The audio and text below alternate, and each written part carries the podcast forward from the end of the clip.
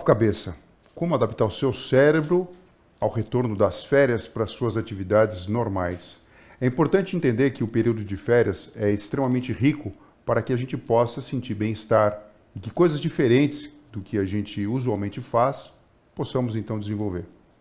Durante esse período, muitas coisas acabam alterando. A gente pode dormir um pouco a mais, realizar atividades curiosas, interessantes, divertidas.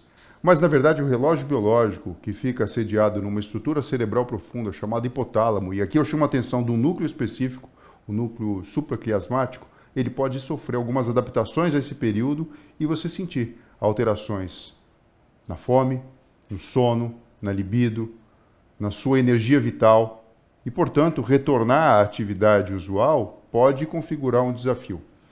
É lógico que todo mundo precisa de férias e férias é algo extremamente importante para que a gente possa equilibrar as nossas energias. Férias é bom, mas é importante a gente falar aqui: férias não é remédio.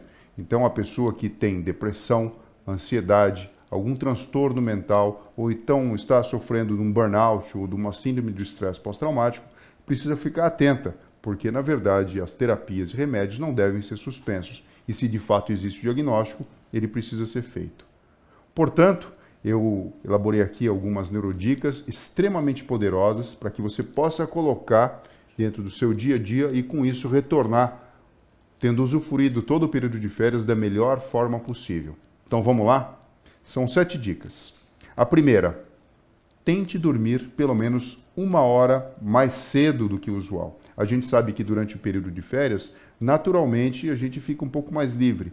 Tentar de alguma forma organizar e dormir uma hora mais cedo do que a gente vem praticando é uma forma de você colocar o seu corpo no momento adequado e mais fácil dentro de uma nova rotina. Diferente do que tradicionalmente as pessoas geralmente fazem, né? que colocam o despertador uma hora mais cedo ou num horário que usualmente não estavam acostumadas a acordar.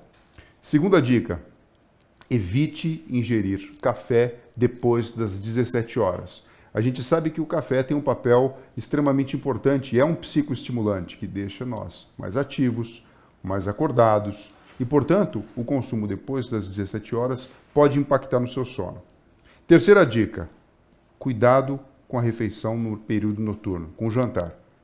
Evite uma refeição copiosa, porque na verdade toda a energia metabólica do seu corpo vai tender a se desviar para o aparelho digestivo, para configurar, obviamente, a retirada de nutrientes do alimento, e a gente sabe que com isso existe um desbalanço energético e o seu cérebro pode tentar, de alguma forma, suprir isso e o cansaço pode vir à tona. E é tudo que a gente não quer. Então, refeições mais leves no período da noite. 4.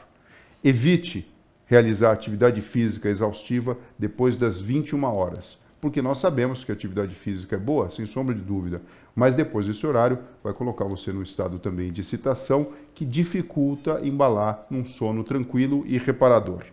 Quinta dica: vamos tentar desligar os eletrônicos um pouco mais cedo do que o habitual. Com isso, a entrada de informação acaba sendo mais controlada e você favorece que o seu cérebro, a sua emoção e a sua mente entrem num processo de relaxamento para que você tenha um dia seguinte cheio de energia. Pode parecer fácil, mas a gente sabe que é um desafio. Então, pelo menos uma hora mais cedo, tentar ficar longe desse estímulo tão poderoso. Sexta dica: vamos recomeçar as nossas atividades de uma forma estratégica. Então, vamos começar pelos trabalhos mais simples, mais fáceis, mais prazerosos. Sempre a gente pode, na verdade, de alguma forma, ter critérios de escolha. Quando a gente escolhe coisas mais simples para realizar e mais prazerosas, nós temos um desfecho, um sucesso maior, e isso vai nos fortalecer para encararmos então um desafio progressivo. E enfim, a última dica, né? E essa pode parecer simples, mas eu acho que deve ser a mais difícil de todas. Não force. Respeite o seu corpo, respeite sua mente, respeite as suas limitações, entendendo que lenta e progressivamente, de uma forma natural, o seu relógio biológico vai entrar em ação e você vai estar adaptado novamente. Porém, de uma forma muito mais tranquila. A gente sabe que sempre recomeçar pode representar um desafio, mas é um momento ótimo para a gente dar um passo diferente para ter mais saúde, ter uma vida mais plena, cheia de energia, de prazer e significado. Desejo a você um excelente recomeço.